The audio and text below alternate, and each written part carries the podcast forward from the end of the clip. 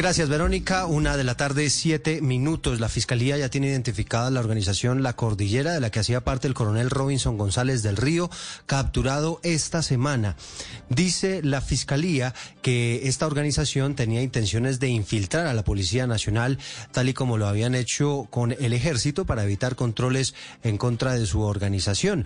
Inclusive se habla de que estos tentáculos tendrían también repercusiones políticas. Silvia Charri. La siguiente conversación es entre el sargento Oscar Ramón Fayase, que fue capturado como miembro de esta organización de la cordillera, junto al coronel González del Río. Y el sargento en este diálogo habla con alias Matamba, ex jefe de esa organización criminal que fue capturado el año pasado. Y hablan justamente sobre la intención eh, que tienen de infiltrar a la Policía Nacional para evitar operativos en su contra, pues los seguían teniendo. Escuchemos. Fallase posteriormente le comentan una comunicación que no es viable tocar a los del Gaula porque esos son secuestro y extorsión. Juan le dice que toca infiltrar a la Policía Nacional y Fallase después le envía un link de una noticia en Instagram y luego dice a mí sí me gustaría irme y hacerle la guerra a ese gobierno. La audiencia fue eh, suspendida y el día lunes termina entonces la imputación de cargos que hace la Fiscalía a estos 14 eh, integrantes de la organización La Cordillera. Posteriormente se conocerá si aceptan o no los cargos. Gracias Silvia, una de la tarde, ocho minutos. Esta historia que tiene que ver con el coronel en retiro, que recordemos ya fue condenado por falsos positivos, recibió un beneficio de libertad condicional por parte de la Justicia Especial de Paz por, su, por cuenta de su colaboración en todos estos temas del conflicto, pero terminó delinquiendo. Así que estaremos pendientes, por supuesto, esta tarde eh, sobre la audiencia y vamos a ver en qué para y cuál es la decisión del juez de garantías. Sigo con usted, Silvia Charria, otra noticia importante, pero esta vez en materia económica, tiene que ver con la inflación ya les estábamos contando al inicio de este resumen, que es una inflación altísima para el primer mes de este, de este año 2022. Sí, señor. Mire, el DANE acaba de anunciar que para enero del 2022 la variación mensual del IPC fue del 1,6%, que la variación anual fue de 6,94%. ¿Esto qué quiere decir, Eduardo? Pues que el costo de vida de los colombianos se incrementó aproximadamente en 1,67% con respecto a enero del 2022. 21 ahora. Lo que más subió, dice el director del DANE, Juan Daniel Oviedo, que la rama de los bienes y servicios para el hogar y eh, su conservación subió eh, un 2,9%, casi un 3%. El calzado creció un 4,03%. Le sigue el costo de los alimentos y bebidas no alcohólicas, que registra un alza del 3,7%. Luego, los restaurantes y hoteles, que aumentó un 2,4% mm, con el denominado corrientazo y con otras, digamos, comidas rápidas como la eh, hamburguesa que también registra el alza. Y finalmente sobre el transporte, em, dice el DANE que tuvo una variación mensual del 1,8%. Todo por las nubes, gracias Silvia. Y vamos al departamento de Boyacá. En las últimas horas hubo una nueva tragedia minera. Esta vez ocurrió en el municipio de Samacá. Cinco trabajadores fallecieron después de que se registrara una explosión en una mina de carbón. Jairo Niño. Samacá Boyacá amaneció con la lamentable noticia del fallecimiento de los cinco mineros que habían quedado atrapados en un socavón de carbón luego de presentarse, según las autoridades, una explosión de metano. La familia Sierra Rodríguez perdió a tres de sus integrantes en esta tragedia. En Blue Radio, Juber Sierra.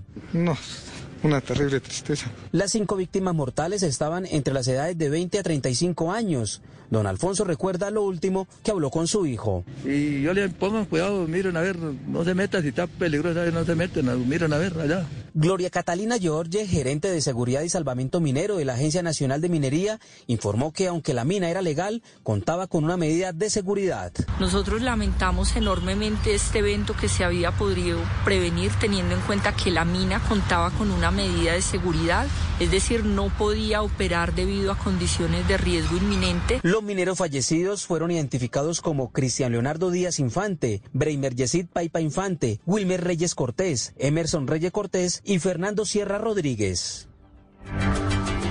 Y a propósito de tragedias, esta semana ocurrió una en el metro de Medellín. Lamentablemente, eh, unos hechos que están por esclarecerse, parece ser no hubo una buena comunicación, falta de coordinación. Dos trabajadores que estaban realizando labores de mantenimiento en una de las líneas, lamentablemente fueron atropellados por uno de los trenes.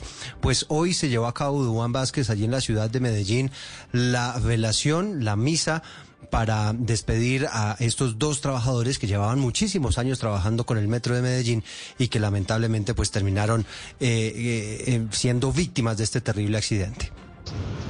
Así es, Eduardo. Por el medio de esas exequias de Gustavo Adolfo Ateortúa y de Carlos Mario López, las familias pidieron respuesta a sus trágicas muertes porque han pasado tres días y el metro no ha aclarado qué falló en los protocolos para que murieran arrollados por un tren mientras hacían mantenimiento habituales en los rieles de la estación Sabaneta. Aunque la tristeza los embarga, Sandra Tamayo, sobre, eh, sobrina de Carlos Mario, insistió que no dejarán de pedir explicaciones y que la investigación demuestre qué ocurrió porque hasta ahora el metro no les da razones.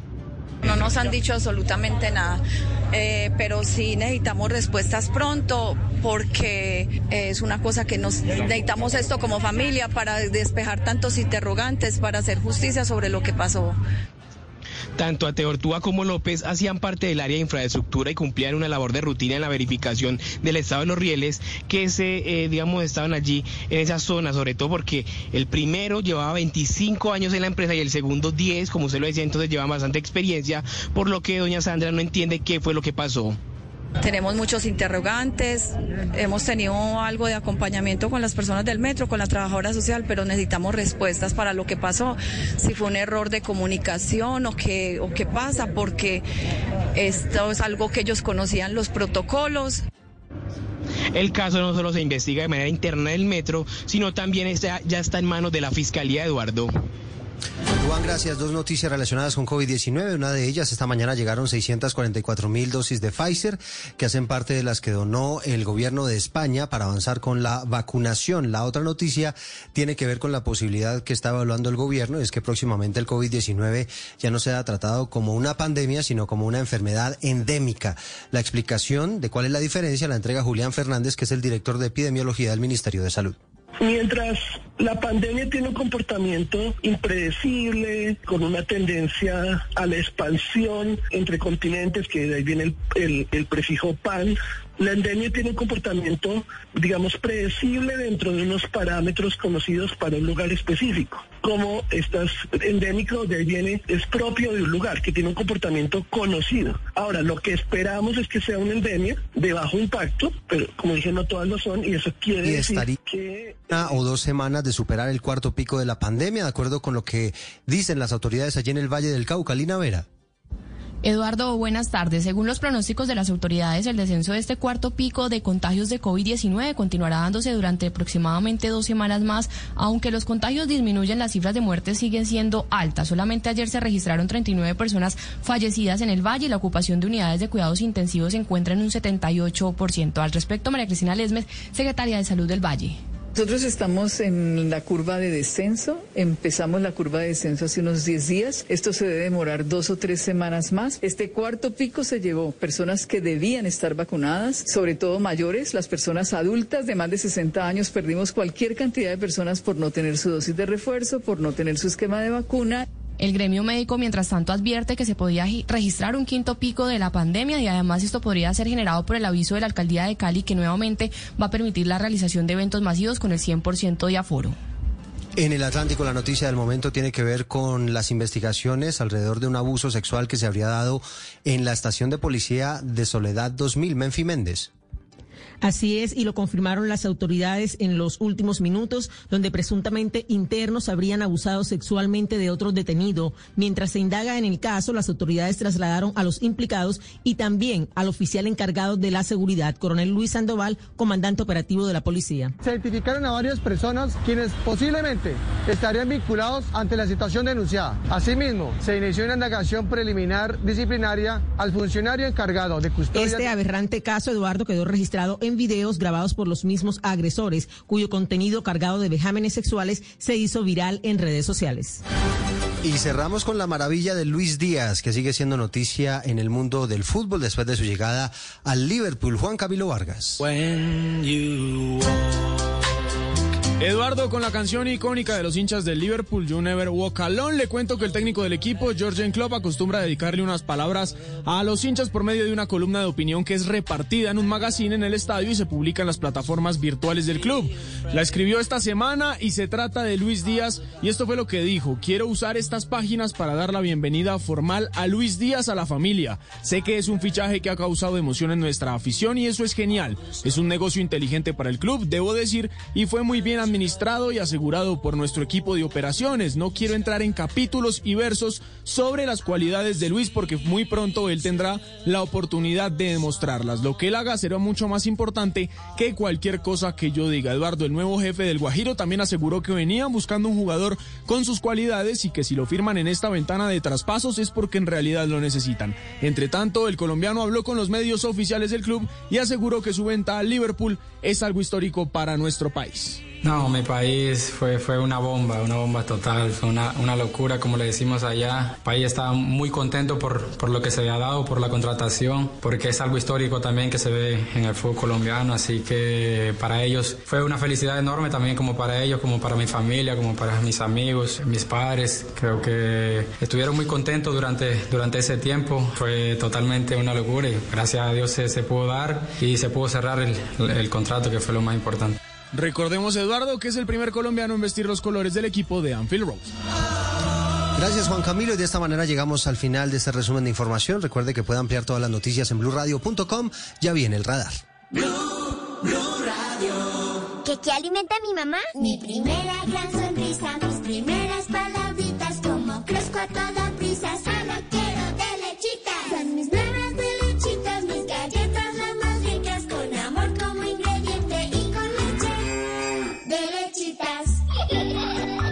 Las primeras galletas de tus hijos tienen que ser de lechitas, porque verlos felices te alimenta.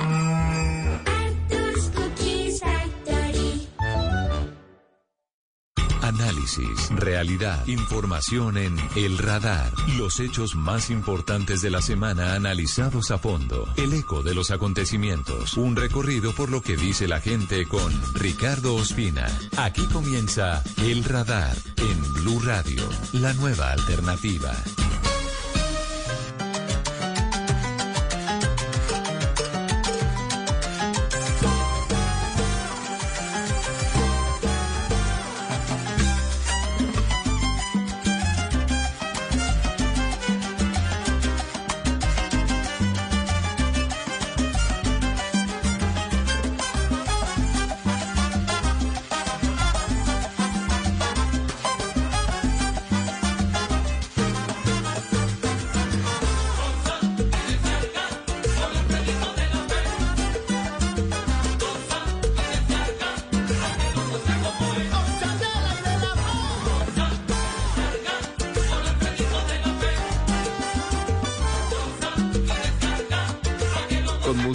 Caribe comenzamos hoy el radar, hoy es sábado, sábado 5 de febrero del año 2022 y comenzamos con esta canción que trae a nuestro recuerdo el violín más conocido de la salsa, el del maestro Alfredo de la Fe que tiene una carrera de más de 50 años, Alfredo de la Fe y sus estrellas, con una historia difícil en algún momento, pero que ha logrado salir adelante y nos presenta hoy este lanzamiento. La canción se llama Goza mi descarga. Gozando la descarga comenzamos hoy el radar. Vamos a hablar de la situación de colombo venezolanos a quienes les han cancelado su nacionalidad colombiana, su cédula de ciudadanía, por supuestas irregularidades en el trámite.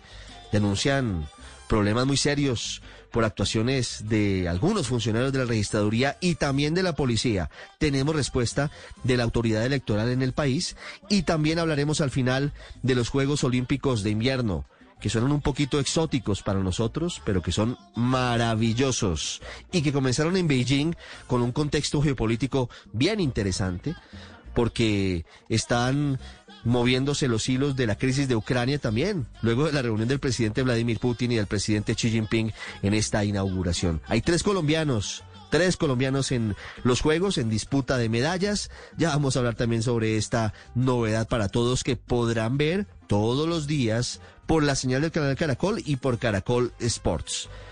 Es un gusto como siempre acompañarlos. Disfruten la música, disfruten Goza mi descarga de Alfredo de la Fe y comenzamos el radar en Blue Radio y en BlueRadio.com.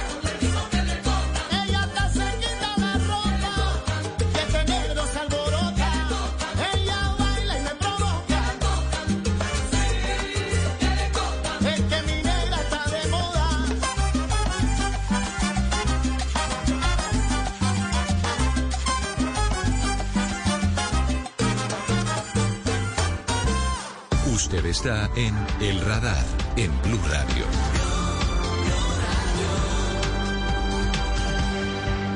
Hoy sábado hablamos en el radar de un asunto que ha venido denunciándose desde hace algunas semanas, particularmente a través de redes sociales. También nos ven, además de estar escuchándonos en Blue Radio para todo el país y en bluradio.com, por Facebook, en Blue Radio Colombia. Ustedes están viendo y van a escuchar a las personas que se han visto afectadas por una determinación que ha tomado la Registraduría Nacional del Estado Civil y que tiene que ver con las personas venezolanas, colombo-venezolanas, que tenían en su poder una cédula de ciudadanía, es decir, tenían la nacionalidad colombiana y que súbitamente, de acuerdo con la denuncia que han hecho, han tenido que empezar a hacer trámites porque les han revocado ese documento y ese beneficio, con consecuencias para todos muy complicadas. Tiene consecuencias de todo tipo. Y por eso hoy estamos con ellos. Quiero saludarlos y quiero que cada uno de ustedes les cuente sus historias a los oyentes y a los amigos de blurradio.com. Quiero comenzar con Francine Howard, que seguramente ha sido el rostro que más hemos visto en estos últimos días porque hizo la denuncia justamente frente a la oficina de la registraduría. Francine, colombo-venezolana, por supuesto, afectada por esta medida. Hola, Francine, gracias por estar con nosotros hoy en el radar. Hola, Ricardo, gracias a ti por visibilizar lo que está ocurriendo con los más de 42 mil colombo-venezolanos. Son 42 mil cédulas que han sido anuladas, de acuerdo con lo que usted ha podido indagar. Sí, y de acuerdo con la información que incluso la registraduría hizo pública, porque ellos dijeron que revisaron 291 mil y de estos cancelaron más de 42 mil. ¿Y qué es lo que está pasando? Porque en los últimos días vimos una protesta suya, como les contamos a los oyentes, frente a la oficina de la registraduría. ¿Qué es lo que está pasando? ¿Por qué están ustedes expresando su molestia, su preocupación frente a esto que ha venido ocurriendo? Sí, es, un tema delicado, Ricardo, porque la registraduría anuncia a voz populi públicamente que cancela 42 mil eh, cédulas de colombo-venezolanos por fraude en documentos. O sea, todos nos están diciendo que estamos cometiendo fraude. Y eso lo anuncia a finales del año pasado. Resulta que muchos de nosotros no estábamos presentes a eso, como mi caso. Voy el lunes a la Cámara de Comercio a hacer un procedimiento y me responden que está rechazado porque tengo problemas con mi cédula. Inmediatamente me dirijo a la registraduría, busco mis documentos, que por cierto, afortunadamente guardé una copia de todo lo que entregué en el momento que hice mi procedimiento en abril de 2013, y les digo, mire, pero yo tengo mis documentos aquí, explíquenme qué pasa. Y la respuesta, aparte que había otros venezolanos ahí, es que a discrecionalidad de la registraduría hicieron la revisión y cancelaron cédulas. A mí me sorprende cuando utiliza la palabra discrecionalidad y nos dicen además que ahí no iban a resolver el caso, que había que ir a la registraduría en la calle 26.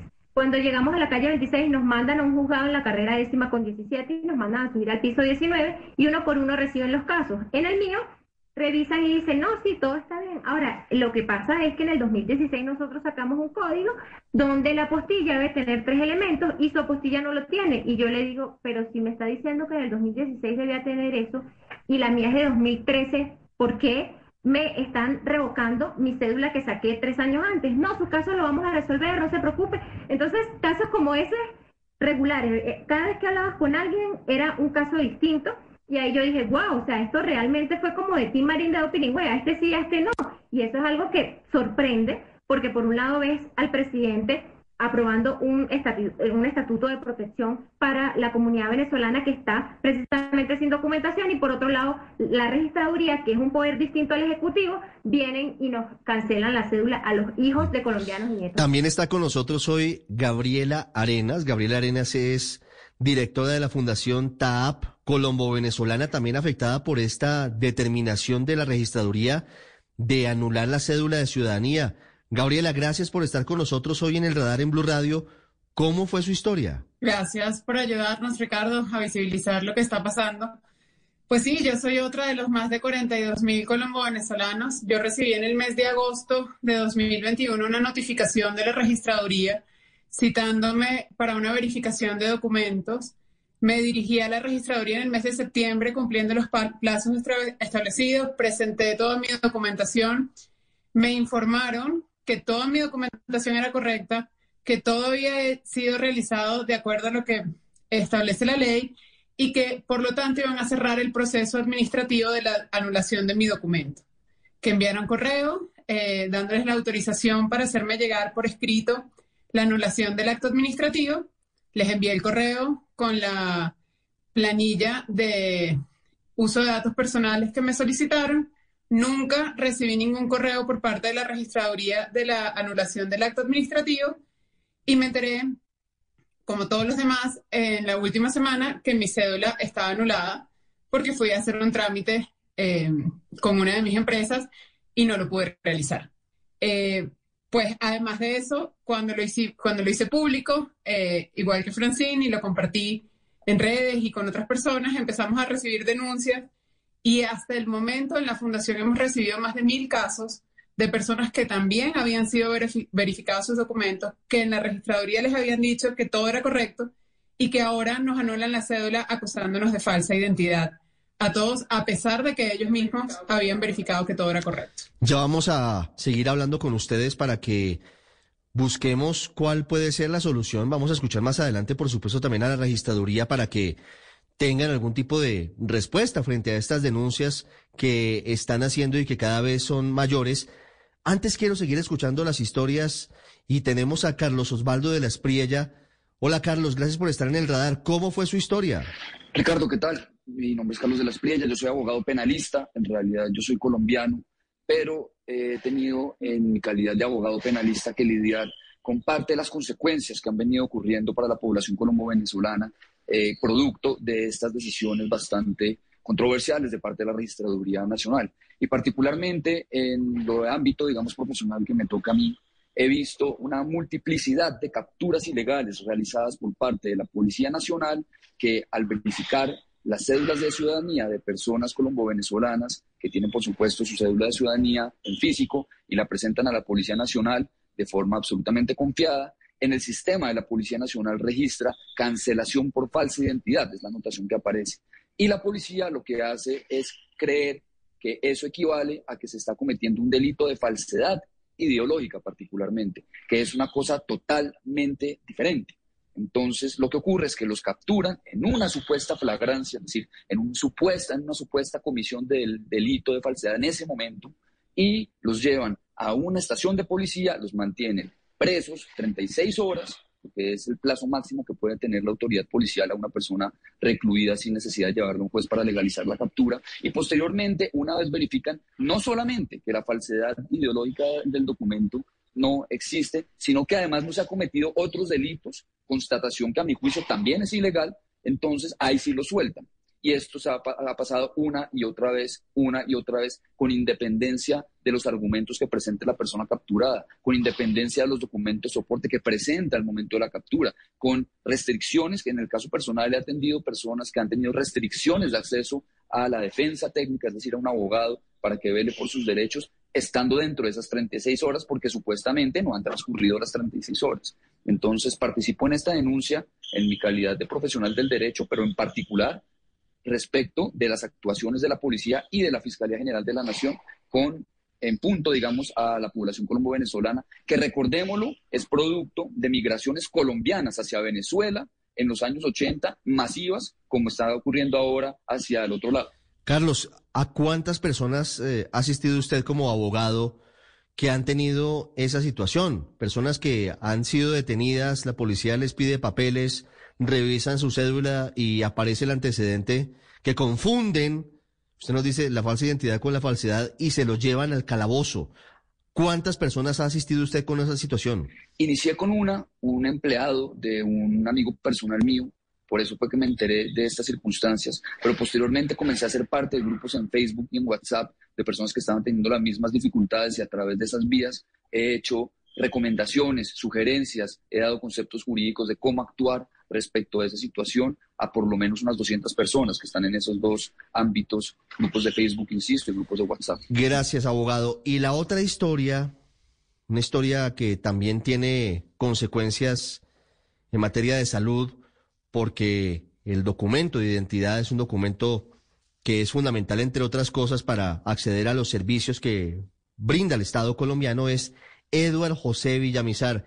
Eduard, gracias por estar con nosotros. ¿Cómo es su historia? A mí personalmente me ocurrió un caso como el que argumenta el compañero Carlos. Yo estaba laborando, yo soy conductor de una empresa que transporta alimentos cárnicos. Cuando entramos a un sector de Bogotá en el que ya por lo general siempre transito y ya me habían, varias veces me habían pedido mis documentos para verificarme. Y yo de lo más normal agarro mi cédula y la entrego al oficial y él me mira y me hace ojos así como extraño me, me colocan recostado frente al capó del, del, automóvil y me piden una requisa. Me revisa todo y después me dice que por favor le, coloque las manos en la espalda, que usted está detenido porque su cédula está cancelada por falsa identidad y el delito con el que se me acusa o con el que se me quiere acusar es con el que comunica el abogado con falsedad ideológica y me trasladan hacia la estación de, hacia la hacia la URI de, Molinos. Durante una hora me, me, tienen ahí esposado, me judicializan, me toman las fotos como, o sea, yo voy a usar la palabra como si fuera un vulgar ladrón eh, y me retienen mi cédula, no me la devuelven. Eh, después de ahí me trasladan hacia la estación de policía de Ciudad Bolívar y allí me recluyen por casi 36 horas. Eso fue, mi captura se realizó el sábado pasado, no recuerdo qué fecha era, eh, a las 9 de la mañana y me van dando libertad el domingo a eso de las 5 de la tarde. Sí. Edward, ¿usted cómo obtuvo su cédula? De la manera más legal posible. Mi mamá es colombiana por nacimiento, ella fue la que me otorgó el derecho a tener nacionalidad colombiana. Eh, yo me dirigí a una registraduría en, Chino, en, China, en Chinacota, norte de Santander, llevé todos los requisitos que me pedían, todo lo que me pedían, mi partida debidamente legalizada, apostillada, mi mamá con su cédula en formato nuevo, la cédula de ciudadanía, yo todos estos documentos los presenté, de por sí aquí los tengo en copias, yo todo lo tengo en regla. Entonces, cuando yo me veo esposado, preso literalmente, pues a mí me entraron muchos nervios y pues se podrá imaginar mi, sorpresa, porque yo aquí tengo ya un año conduciendo, no tengo ni un comparendo a mi nombre, para que vengan a, yo vengo a pasar 36 horas detenido, durmiendo en el piso. Eduardo, ¿A usted en algún momento le habían advertido que su cédula iba a ser anulada, que había problemas con su cédula, o se enteró solamente cuando lo para la policía a pedirle papeles y ellos verifican en el sistema y su cédula aparece anulada? Yo no fui este, notificado por ningún medio, eh, ni mi correo electrónico ni teléfono, y yo mis correos electrónicos no los cambio, tengo solamente dos, y en ninguno de mis dos correos que tuve que haber dado algunos de esos 12 días en la registraduría me ha llegado ninguna notificación. Edward, ¿y qué le dijeron el domingo a las 5 de la tarde. Después de las 36 horas usted preso, cuando en Ciudad Bolívar le dicen, usted no tiene antecedentes, señor, ya pasó el tiempo y no tenemos cómo demostrar que usted cometió un delito. ¿Qué le dicen los policías que lo estaban custodiando? No me dicen nada. Solamente yo estaba preguntando, yo, yo le comenté a los oficiales, mi, mi caso, o sea, yo estoy preso es porque en la registraduría canceló mi cédula sin ninguna explicación, tampoco me entregan nada, entonces yo lo que hago es leer qué decía, pero alcancé a leer por encima solo el nombre de la fiscal que había tenido, había atendido el caso mío, o sea, la captura. Yo salgo y me voy, cojo un taxi y me voy, pero literalmente traumatizado para mí, me vengo para mi casa. Yo habito aquí en Soacha. Entonces yo estoy todo preocupado. Yo lo que hago es asistir a la fiscal, a la URI de Molinos y me quedo a entrevistar con la fiscal que, que recordé el nombre que aparecía en, la boleta mía de libertad. Eh, la fiscal lo que me dice es que ella a mí no me puede dar nada que yo lo que tengo que hacer es dirigirme a la registraduría, pedir una explicación. Pero mientras que si un, oficial me quiere volver a parar y me pide mi número de cédula y otra vez en el sistema, como es lógico que le va a aparecer, aparece cancelada, otra vez me puede volver a detener, me puede volver a esposar, me tiene que volver a judicializar, entonces yo voy a vivir que de judicialización en judicialización. Sí, pues el tema es realmente complicado y ya le voy a preguntar al doctor de la Espriella cómo se pueden asumir casos como estos y, y qué irregularidad se pudo haber cometido. Pero antes quiero hablar con Francine de su caso. Usted le dijeron, bueno, nos comprometemos a solucionarlo, pero como en el caso de Gabriela, pues no sucedió. Eh, es muy probable que no respondan y que regrese un correo diciéndole, mire, discúlpenos, aquí están todos los documentos y nos equivocamos. ¿Cuál puede ser el camino, Francín, en estos casos como el suyo? Porque está a la espera usted de que rehagan algo que no tendría por qué estar mal. ¿Hay alguna respuesta adicional que le hayan dado desde la registraduría? No, no, nada. Me dijeron que en dos días me iban a responder, porque no solamente yo fui al juzgado, yo luego me dirigí a la, por la misma denuncia que estaba haciendo y la comunicación, porque soy periodista y trabajé en medios acá, que tuve con todos los medios, eh, logré una cita en registraduría y la persona que me atendió me dijo que mi caso eh, en pocos días se iba a resolver, máximo dos días, porque veía claramente que, que tenía todo eh, de manera regular. Sin embargo, literal, como dice Gaby, o sea, estoy confiando en la palabra de esa persona. Ahí es donde entra el tema de, de, de cómo se realizó el proceso que vemos casos completamente distintos, en años completamente distintos y con las arbitrariedades increíbles que ahí es donde eh, eh, preocupa enormemente, porque si me resuelven el mío hoy, mañana o el lunes, buenísimo, pero ¿quién responde por estos días que estuve sin identidad y todo el tiempo que, que, perdí las cosas que debía hacer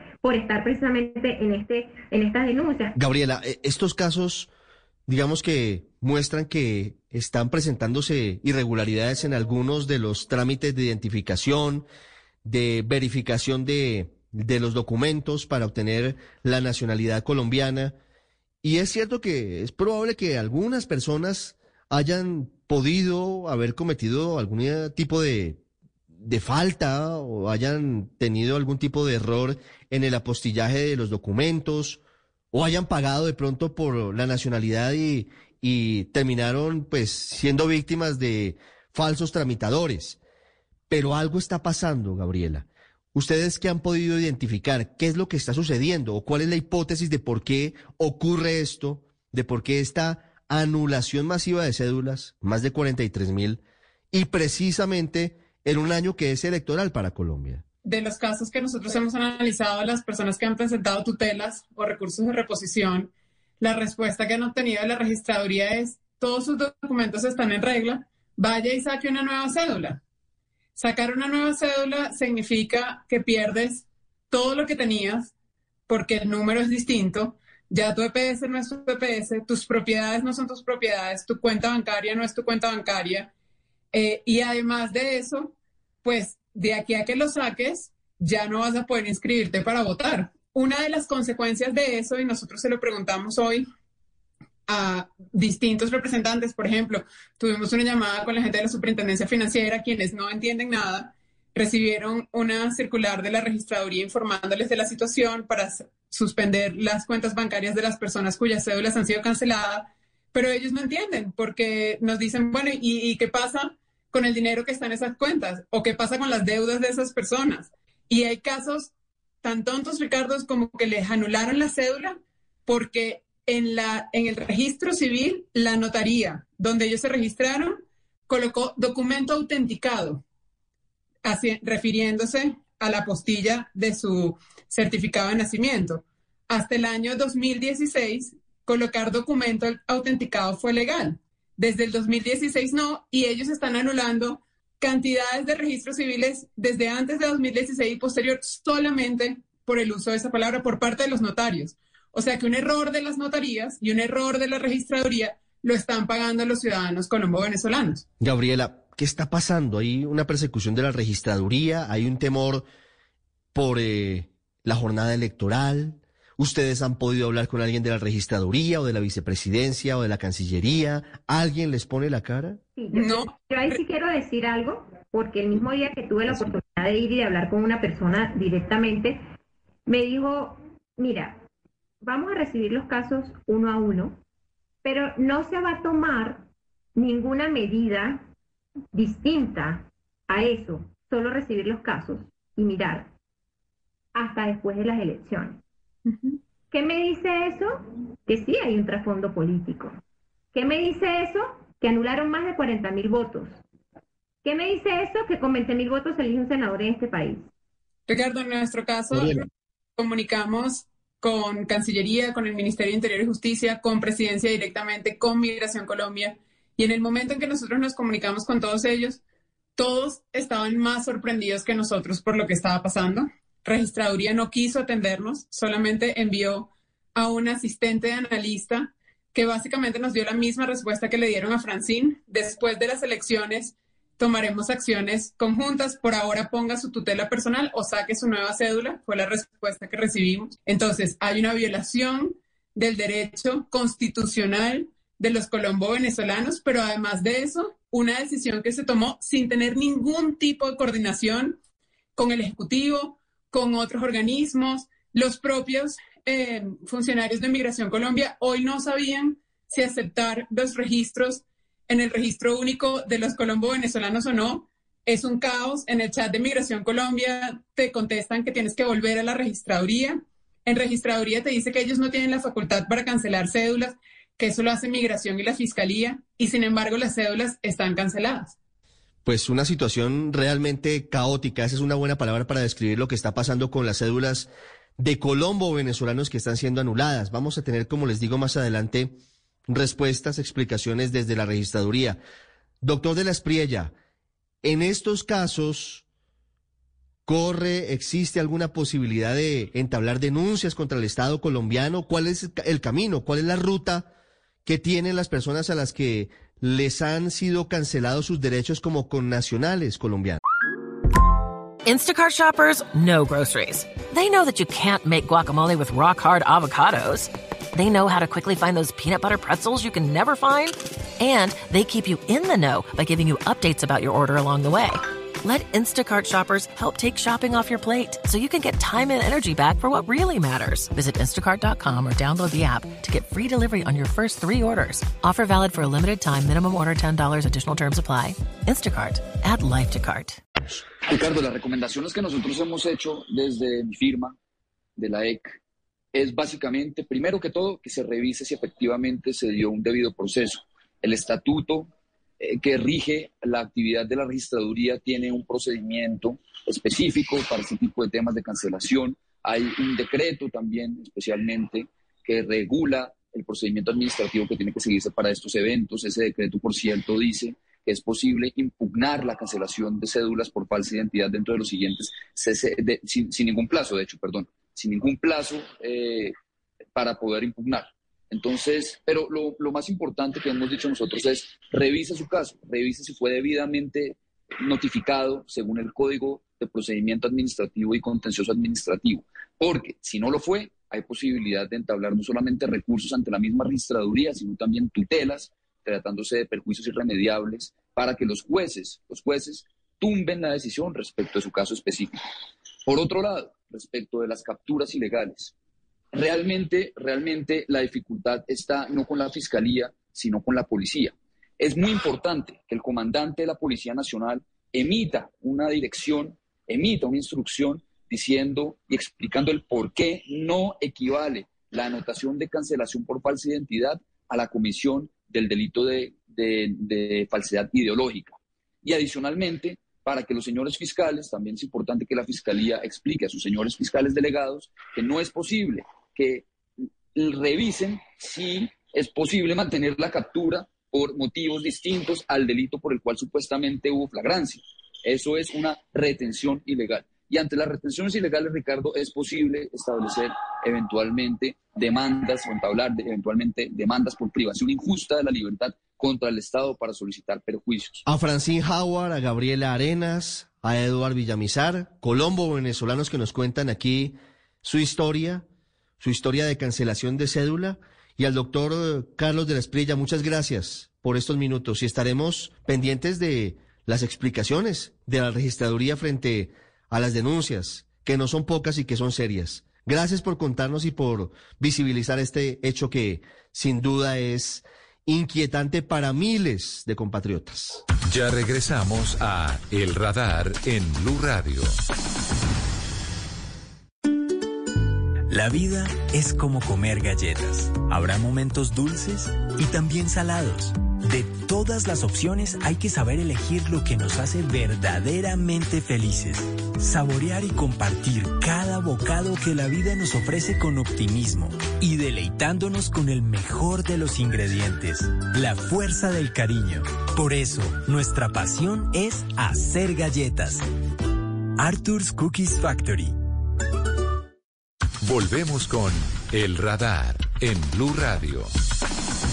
Y después de haber escuchado las quejas de los colombo venezolanos, a quienes, como ustedes han visto las historias, tienen muchas quejas, de las autoridades colombianas luego de que haya sido anulada su cédula de ciudadanía, dicen ellos con irregularidades porque nunca los notificaron, porque incluso en uno de los casos la persona estuvo detenida sin ningún tipo de justificación. Queremos preguntarle a la registraduría cuál es su versión sobre estos hechos y qué es lo que está pasando. Y por eso nos atiende esta hora en el radar el doctor Rodrigo Pérez Monroy. Él es director nacional de registro civil de la registraduría. Doctor Pérez, buenas tardes. Gracias por estar en el radar. Muy buenas tardes. Con todo gusto estoy dispuesto a brindarles toda la información que requieran sobre este particular. Doctor Pérez, ¿están cancelando masivamente nacionalidades de colombo-venezolanos por cuenta de la cercanía de las elecciones presidenciales y para Congreso? Se hizo en el año 2021, en el mes de abril, una valoración que delimitó 296.150 registros civiles de nacimiento expedidos a personas mayores de 18 años que tuviesen nacionalidad colombiana por cuenta de sus padres y que se hubiesen inscrito con el registro de nacimiento que se elaboraba en país extranjero y que simultáneamente al obtener el registro civil de nacimiento hubieran sacado la cédula de ciudadanía. De los documentos que tuvimos nosotros la oportunidad de apreciar, encontramos que más de 250 mil cumplían con los requisitos, pero un número superior a 42 mil encontraban irregularidades de diferente naturaleza para que se autorizaran los registros civiles de nacimiento. Es muy importante que las personas sepan que para usted obtener una cédula de ciudadanía, primero debe tener un registro civil de nacimiento y el registro civil de nacimiento debe acreditar el hecho de la naturaleza nacer conforme las autoridades del país en donde ocurre ese hecho. Esto es, el registro de nacimiento venezolano debía venir debidamente apostillado. Doctor Pérez, tengo tres casos, tres casos concretos, tres casos concretos en los que hay errores de la registraduría evidentes y con nombres propios, y acaban de hablar con nosotros. Tengo el caso de la periodista Francine Howard. Tengo el caso de Gabriela Arenas, que entre otras cosas es directora de una de las fundaciones más reconocidas en Colombia para trabajar con venezolanos en nuestro país.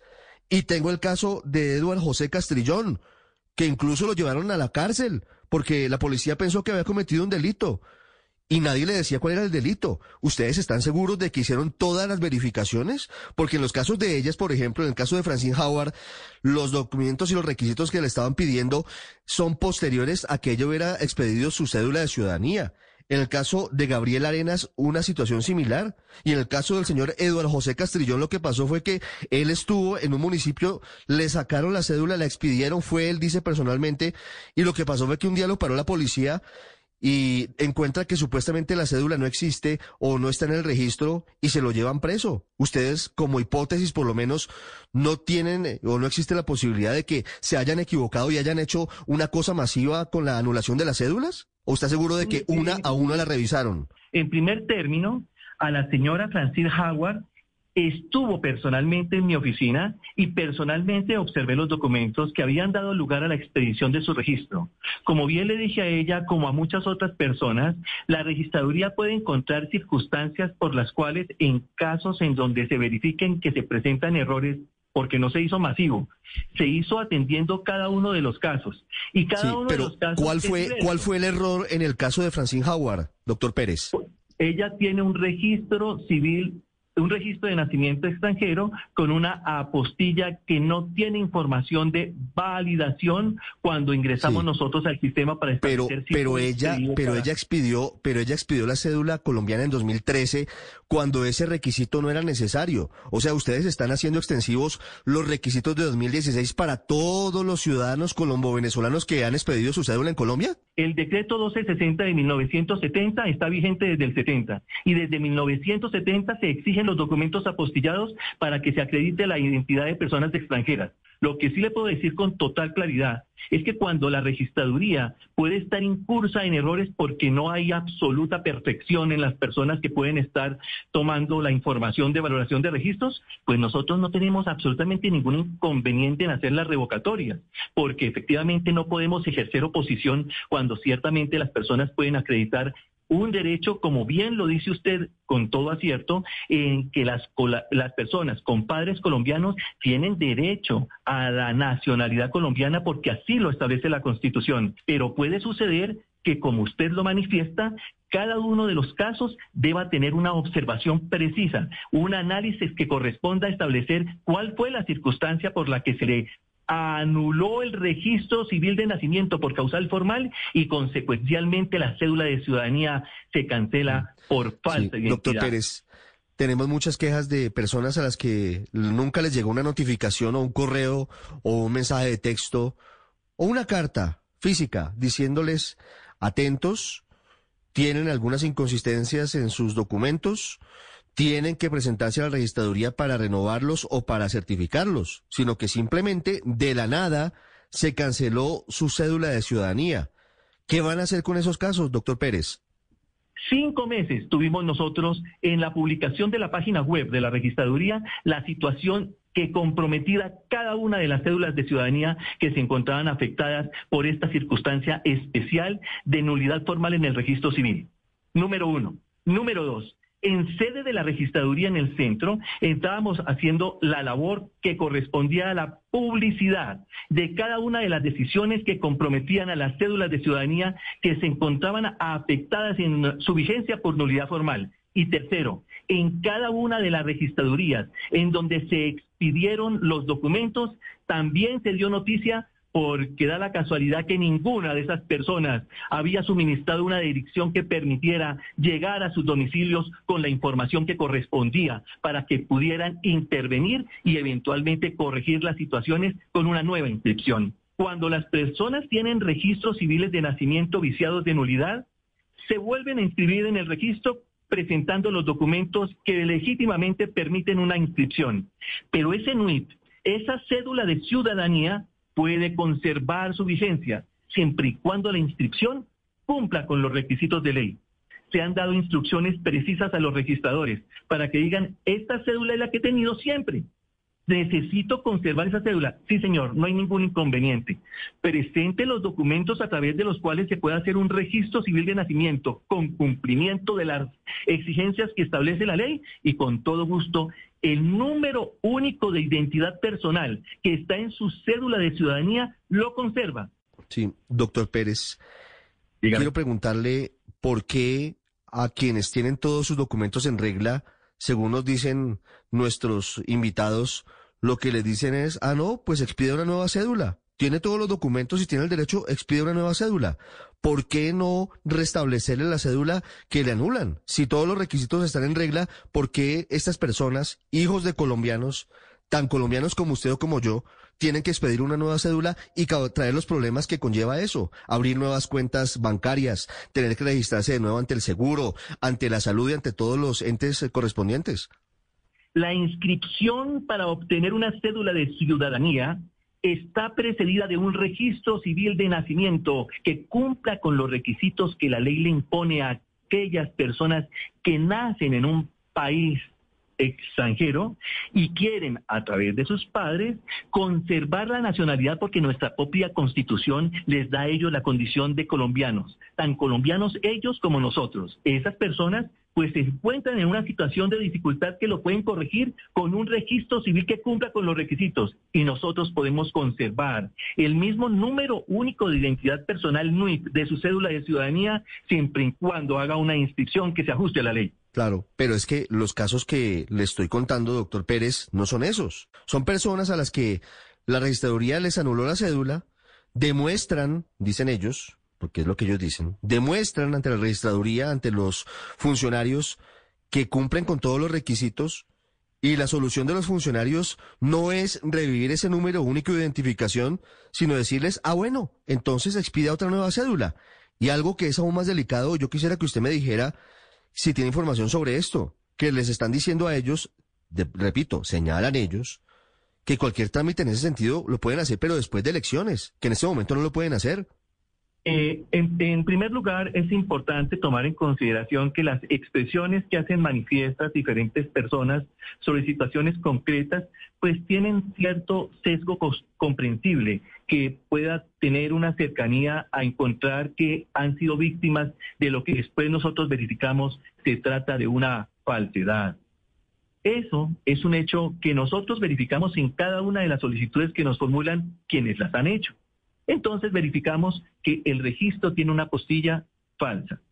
Las apostillas falsas son documentos que dan lugar a engañar al funcionario para obtener un registro civil y posterior cédula de ciudadanía con un documento origen mentiroso, falso, espúreo. Como consecuencia, yo estoy en la obligación de emprender las acciones en contra de quienes han hecho mal uso de documentos que con esa falsedad han engañado al funcionario para obtener registro civil y posteriormente cédula de ciudadanía. Eso es lo que pasa cuando hacemos nosotros las verificaciones. Entonces traiga el registro que corresponde y conforme a los datos que la ley le impone para un registro civil de nacimiento que cumpla con los requisitos, yo conservo la cédula de ciudadanía a través de un acto administrativo para que el NUIT, la persona lo pueda utilizar sin ningún inconveniente desde el primer momento en que le fue expedida la cédula de ciudadanía. Pero ¿cómo se soluciona ese problema? Inscríbase bien con los documentos que corresponden y puede conservar el número de la cédula de ciudadanía si los documentos que acreditan su identidad cumplen con los requisitos de ley. Doctor Pérez, ¿es cierto, usted ha tenido información de lo último que le pregunté? Que los funcionarios están diciendo que cualquier trámite debe hacerse después de elecciones? La Registraduría Nacional del Estado Civil, para que le quede a todas las personas muy claro, cumple sus funciones misionales en todo momento, incluida la época preelectoral, electoral y postelectoral. Lo que le están manifestando a usted y las personas que encuentren una manifestación por parte de los funcionarios en esas condiciones deben dar noticia a las autoridades para que efectivamente se emprendan las acciones porque la Registraduría Nacional del Estado Civil no suspende sus, eh, eh, actividades misionales por cuenta de circunstancias como la que corresponde a la cancelación de cédulas de ciudadanía por haber sido obtenidas con registros civiles de nacimiento comprometidos en nulidad formal. Pues ahí están las explicaciones de la registraduría frente a ese tema que, que es molesto, que es complejo que genera muchas suspicacias, pero que desde la registraduría dicen que no tiene ninguna situación distinta a que están revisando más de 296 mil registros y han encontrado 42 mil con irregularidades. Doctor Pérez, muchas gracias. Si le parece, volvemos a hablar porque, pues se entenderá, son 42 mil personas inconformes. No son pocas. Mira, y, y, yo tengo toda la mejor disposición de atender cada uno de los casos que las personas propongan, pero les voy a contar algo como tres individuos que ya presentaron los documentos y nos dimos cuenta que se trataba de apostillas falsas, se judicializan. Esos casos de falsedad. Pero claro. Ah, pero claro, es un delito. Si, la persona es consciente de que está haciendo algo irregular, pues tiene que ser judicializada. Pero si, pero si hay una equivocación de la registraduría, lo que uno espera es que muy rápidamente corrijan. Ricardo, le voy a decir una cosa que le queda a usted con todo el respeto y mayor cariño muy clara. Aquí la registraduría no le tiene urticaria a las revocatorias en caso de encontrar nosotros que hemos cometido errores.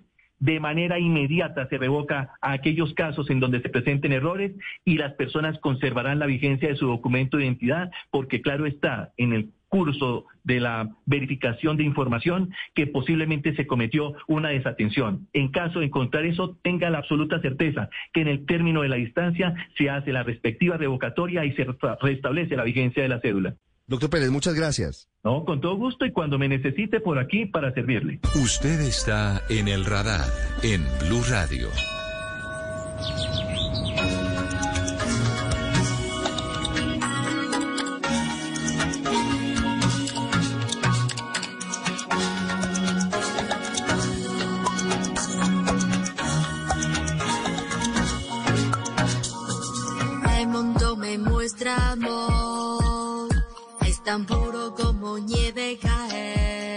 Antes de las noticias, antes de la programación de Blue Radio, hoy sábado en la tarde escuchamos esta canción de la argentina Sofía Wen, que es la banda sonora en español de los Juegos Olímpicos de Invierno Beijing 2022 que ayer fueron inaugurados con una pompa, por supuesto, como es natural, muy cercana a lo que siempre han querido hacer los chinos, con implicaciones geopolíticas interesantes.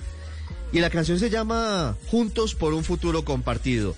Y hablando del deporte, Juegos Olímpicos de Invierno no son tan conocidos para los colombianos, pero a partir de ahora los tenemos permanentemente en la señal de Caracol Sports. Además, don John Jaime Osorio, con participación colombiana. J, buenas tardes. Hola, Ricardo, un abrazo. Sí, señor, tenemos eh, ya la participación más numerosa de Colombia en toda la historia de los Juegos Olímpicos de Invierno porque van tres deportistas y esto suena un poquito jocoso, pero es cierto, es, la representación más alta desde que comenzó a ir Colombia por allá a mediados de, eh, a inicios del, del, del, siglo. Y estos tres deportistas, pues de alguna manera ya empiezan a hacer presencia en unos juegos que son reservados para el hielo y la nieve y que tiene deportes de trineo, deportes de patín, deportes de esquí y un deporte particular que no tiene ningún implemento en los pies, que es el curling, que es esa roca que se lanza, que es un deporte de precisión. Colombia va a tener en esquí y en patinaje su representación. ¿Quiénes son los deportistas colombianos, J? Ya me va a contar usted. Hombre, yo realmente lo respeto mucho, pero lo respeto más porque conocerse estos deportes tan poco habituales para los colombianos, pues tiene todavía aún más mérito. Pero, ¿quiénes son los colombianos que van a estar en patinaje y en estas otras disciplinas? Miren, patinaje sobre hielo, que es eh, muy similar, en, digamos, en cuanto a las distancias y el tipo de pruebas. Eh, al patinaje convencional en el que Colombia es potencia del mundo, pero que por el tipo de patín y la superficie cambia un poquito la biomecánica. Va a estar Laura Gómez. Laura Gómez repite Juegos Olímpicos, ya estuvo en Pyongyang eh, hace cuatro años. Son sus segundos Juegos Olímpicos de invierno. Laura es una chica antioqueña, nacida en el municipio del Carmen de Viboral, que es una tierra de ciclistas, pero que se hizo patinadora y que llegó a ser selección Colombia en, en el patinaje convencional en algún momento no quedó en la selección para un campeonato del mundo, se fue a perfeccionar el inglés a los Estados Unidos y terminó practicando el hielo descubriendo que ahí tenía un gran potencial. Ya esta es su segunda participación. Ella dice que ya la primera vez fue a aprender y que ahora aspira a tener una figuración un poquito más importante. Va a estar en la prueba de grupo, que es eh, eh, una prueba donde salen, como, como, como su nombre lo indica, los patinadores todos en grupo. Hay una puntuación, es una prueba de distancia larga. Van puntuando eh, cada determinado número de vueltas y en el sprint final se define la mayor puntuación. Entonces ella aspira a tener una buena figuración, por lo menos en la serie de clasificación.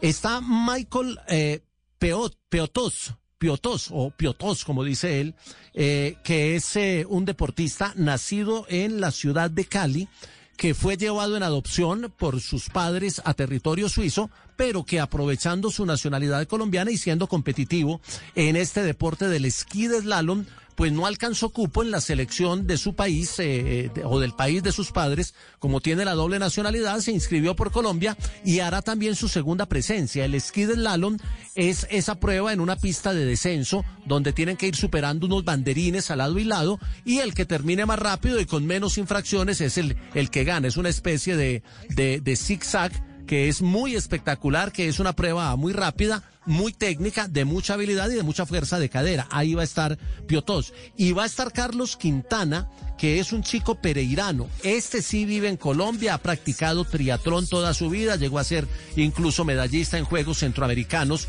en esta disciplina deportiva, pero ensayó en el esquí cross country y es muy particular porque él por los lados de Pereira adapta unos esquí con algún material particular y practica en montaña, o sea, practica en grama, obviamente, porque aquí no tenemos ese tipo de superficie, pero también ha tenido ya algunas temporadas viviendo en Europa, va a estar en el ski cross country, que es una carrera a campo traviesa, como su nombre lo indica. Son tres esperanzas de Colombia, muy difícil llegar a la alta competencia y al nivel de los europeos, clasificar ya es una gran hazaña, pero de aquí para arriba, si nos dan una presencia en una final o una buena figuración, seguramente celebraremos de muy buena manera. No, pero qué interesantes historias, John Jaime. La inauguración, como siempre lo decíamos, impresionante, impecable, en el nido de pájaro, que fue el mismo estadio de los Olímpicos de verano, en Beijing en 2008. Claro, es que es, es el primer país, o la primera ciudad mejor, que repite eh, como sede de Olímpicos de verano y de Olímpicos de invierno, o sea, que hace las dos modalidades de los Juegos Olímpicos. Ninguna otra ciudad en el mundo había tenido la posibilidad de ser sede de unos de verano y de otros de invierno. Entonces se van a repetir escenarios. El cubo de agua que se utilizó para las competencias de natación, ahora se llama el cubo de nieve. Le adaptaron una pista para hacer las pruebas de curling ahí dentro de ese escenario. El nido de pájaro es el escenario eh, donde se hizo esa hermosa ceremonia inaugural que, como usted lo dijo, tiene todas las lecturas políticas, geopolíticas y hasta bélicas, porque hubo mensajes ahí que tienen que ver con todo este problema de Ucrania y demás, que seguramente van a ser tema de redes esta semana, porque eh, obviamente el deporte no es ajeno al movimiento geopolítico, pero más allá de eso, los chinos, como siempre, impecables, con una organización muy, muy limpia, muy eh, evocativa y obviamente con un respeto profundo por el tema de los protocolos de bioseguridad. Por eso quienes vieron la ceremonia se dieron cuenta que no duró sino 120 minutos. Ellos en, en los Juegos eh, de Verano de el 2008 se gastaron una inauguración de casi cuatro horas con una evocación de toda la cultura china, pero por temas de protocolos de bioseguridad restringieron ayer el ingreso eh, a, muchas eh, personas, redujeron la capacidad del escenario y eh, hicieron una, una ceremonia corta para seguir en esa línea del cuidado, porque ya han entre otras cosas, Richie, han, han registrado 120 positivos por doping y apenas los juegos comienzan. No, Jota, el palo no está para cuchara. 120 no positivos, perdón, por COVID. Dije doping. Por COVID. Por COVID ya, no, no. Pero de lo otro también van a salir. Todavía no hay dopaje. Jota, por Caracol Sports tendremos todas las competencias. Tenemos las segundas Olimpiadas plenas, completas por Caracol Sports. Como lo pudieron ver en la, en la mañana de hoy sábado, eh, vamos a tener en la señal abierta los sábados y domingos eh, unas mañanas muy, muy hermosas, con, como lo vieron hoy, con, con finales ya eh, pruebas finales de, de, esquí acrobático y tuvimos esquí de fondo, eh, ya vamos a tener el hockey sobre hielo, el patinaje de velocidad. Con eso arrancamos hoy, que fue la, la primera transmisión, digamos, competitiva, porque ayer se tuvo la ceremonia inaugural. A partir del lunes ya estaremos por la señal del HD2 también, desde las cinco y media, seis de la mañana creo, llevando pues todas estas 15 disciplinas deportivas que son novedosas para Colombia, de mucha tradición en Europa y que poco a poco nos van a ir metiendo en esa cultura a los países de, de, de del hemisferio sur y sobre Del todo a, los países tropicales. Es que uno, un- uno ver a Jamaica con ese equipo de bobsleigh que es un, un deporte de, de velocidad eh, en trineo. Pero ver que Jamaica es una potencia mundial, eso ya lo lleva uno a una reflexión de, bueno, los países del trópico no tienen nieve, no tienen esas pistas de hielo eh, eh, tan, tan espectaculares, pero tienen una potencial que lo pueden aprovechar en esas disciplinas. Yo creo que ya le- se están universalizando los deportes de invierno y eso nos da la posibilidad también a los colombianos de entender un poquito este mundo que es muy hermoso, muy espectacular, pero que tiene una, una técnica y una dinámica diferente. Jota, gracias. El mundo globalizado hasta en los deportes. Tiene toda la razón. Llegan las noticias y luego siga con la programación de Blue Radio hoy sábado. Temple University is ranked among the top 50 public universities in the U.S. Through hands on learning opportunities and world class faculty, Temple students are prepared to soar in their careers. Schedule a campus tour today at admissions.temple.edu/slash visit.